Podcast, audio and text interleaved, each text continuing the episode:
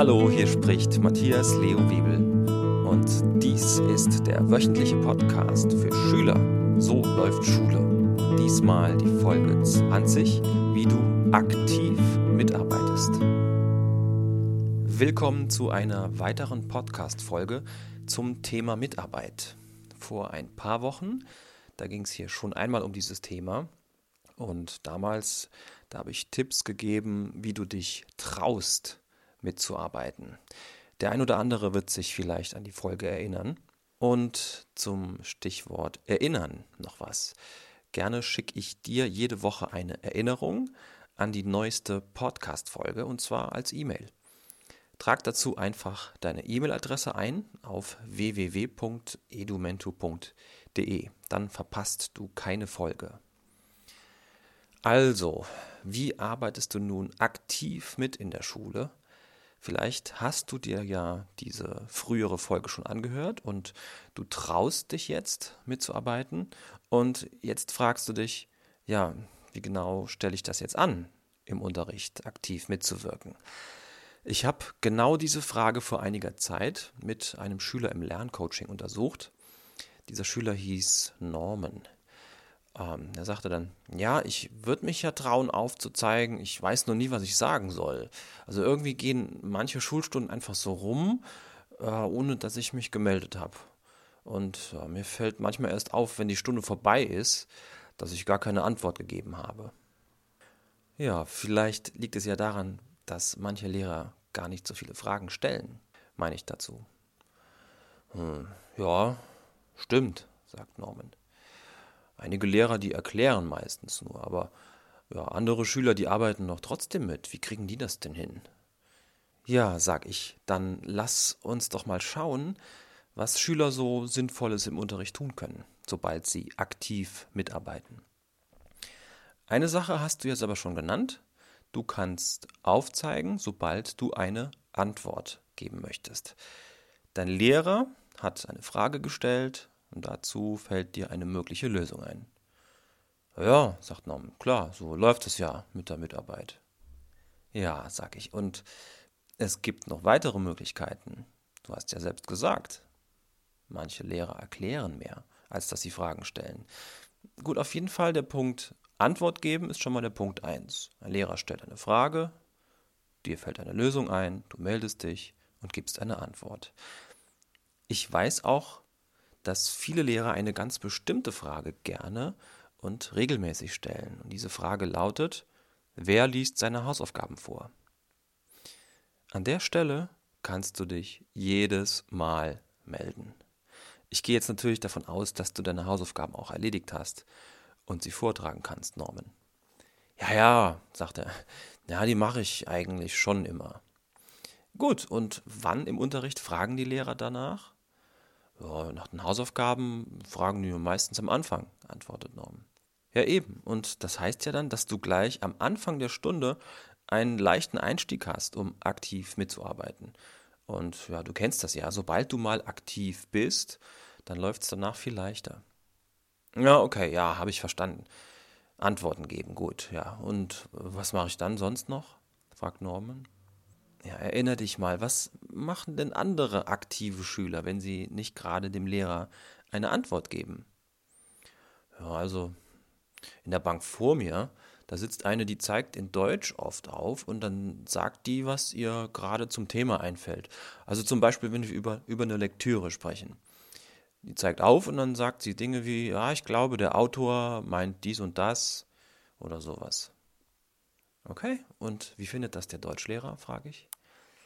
Ja, die kommt ziemlich oft dran und er sagt oft auch so, ja, das kann man so sehen.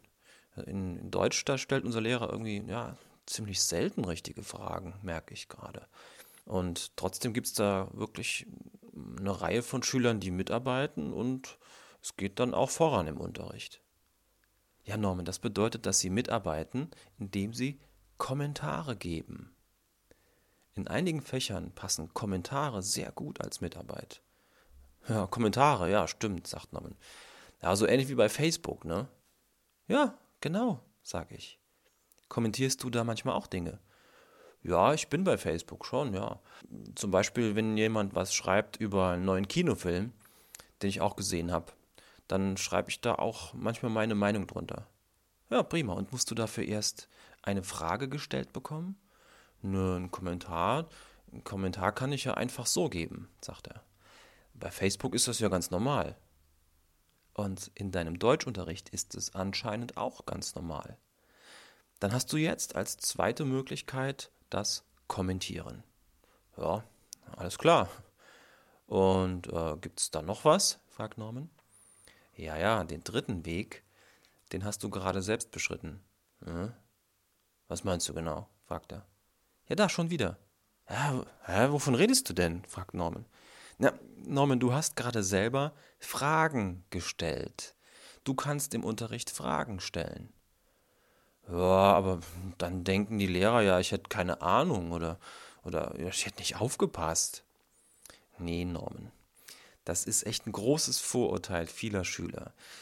Viele Schüler haben echt Angst, eine Frage zu stellen. Dabei merken die Lehrer dann erst, dass du dich für ein Thema interessierst und etwas lernen willst. Es ist absolut in Ordnung, auch mal Dinge zu fragen wie, könnten Sie das nochmal genauer erklären? ich meine, natürlich sollst du schon genau zuhören und probieren, die Themen auch selbst zu verstehen. Nur, falls dir wirklich mal was unklar ist, dann ist es immer noch besser zu fragen, als das Thema gar nicht zu kapieren. Aktiv mitarbeiten heißt auch, dass du Themenfragen stellst. Themenfragen wohlgemerkt. Es zählt nicht dazu, dass du Sachen fragst wie darf ich zur Toilette oder kann mal jemand das Fenster aufmachen. Das ist klar, als Mitarbeit zählen nur Themenfragen. Damit hast du jetzt schon den dritten Weg. Ja, okay, ja gut, habe ich verstanden. Und ja, wie viele Wege gibt es denn da? Ja, gute Frage, Norman. Ich merke, du beginnst schon jetzt aktiv zu werden. Also es gibt noch einen vierten und einen fünften Weg. Vielleicht hast du eine Idee für den vierten. Eine Idee. Ja, also Ideen, Ideen habe ich oft im Musikunterricht. Da sollen wir uns zum Beispiel überlegen, wie wir eine Rhythmusbegleitung zu einem Lied spielen. Ja, genau, Norman, das meine ich. Der vierte Weg besteht darin, dass du eigene Ideen in den Unterricht einbringst. Wo geht das noch, außer in Musik? Tja, also unser Physiklehrer, der erzählt oft so von den Ideen großer Wissenschaftler, so dass, dass jede Idee oder jede Erfindung mit einer Idee beginnt und sowas. Na also, prima. Wie kannst du also im Physikunterricht Ideen einbringen? Zum Beispiel kann ich mir überlegen, wo man die physikalischen Gesetze anwenden könnte und das dann als Idee vorschlagen. Ja, sehr gut. Was fällt dir dazu ein? wir behandeln gerade Optik, Linsen, Lichtbrechung und sowas.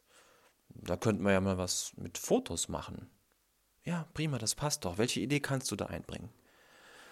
Vielleicht, ähm, dass die Schüler Kameras mitbringen und Bilder machen, die wir dann anschauen und vergleichen? Ja, tolle Idee. Wie würde dein Physiklehrer das finden? Oh, ich glaube, der wird sich sogar darauf einlassen. Und die anderen Schüler, die fänden das sicher auch ganz cool. Ja, das kann ich mir auch gut vorstellen. Also hast du nun als vierten Weg Ideen einbringen. Fehlt noch der fünfte Weg. Der fünfte Weg, der ist für echte Mitarbeitsexperten. Denn da geht es um das Vergleichen. Das machen wir in Englisch oft. Da lesen wir dann zum Beispiel einen Dialog und dann sollen wir vergleichen, wie sich die Gesprächspartner verhalten und das dann auf Englisch erklären. Okay, und wo kannst du sonst noch Vergleiche anstellen? und darüber sprechen. Ja, in, in Mathe, da fällt mir manchmal bei einer Aufgabe ein, dass wir eine ähnliche Aufgabe schon mal an einer anderen Stelle hatten. Super, und was kannst du dann tun? Ja, ich könnte mich melden und dann die Aufgaben beschreiben, die ich meine, und dann vergleichen, was da Gemeinsames ist. Was würde dein Lehrer denn davon halten? Also unser Mathelehrer, der sagt eigentlich immer, wir sollen immer die geschickteste Lösung finden. Dann, dann kann der das ja nur gut finden, wenn ich dann so einen Vergleich anbringe. Genau. Und wenn du Dinge vergleichst, um Unterschiede oder Gemeinsamkeiten zu beschreiben, dann benutzt du in deinem Hirn das sogenannte vernetzte Denken. Und dieses vernetzte Denken, das ist nicht nur eine gute Idee für deine Mitarbeit. Durch das Vergleichen und vernetztes Denken fällt dir das Lernen allgemein immer leichter, weil sich in deinem Gehirn Nervenzellen vernetzen und du dadurch schneller auf Lösungen kommst und mehr Ideen hast. Ah, okay, ja, habe ich verstanden. Und ja, fünf Wege und wie merke ich mir das denn jetzt alles? fragt Norman. Ja, das zeige ich dir gleich. Norman, mit welcher Hand meldest du dich im Unterricht?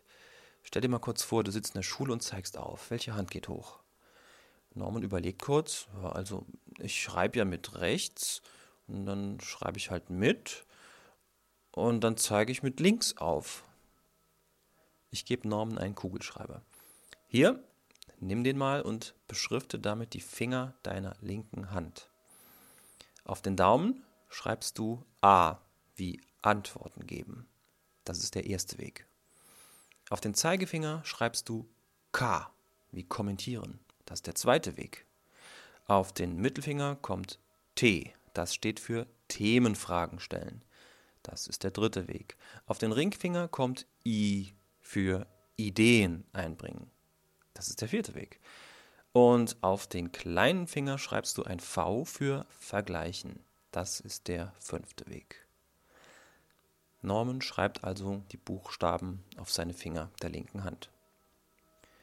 So, Norman, jetzt halte die Finger zusammen und schau sie dir an. Was steht da?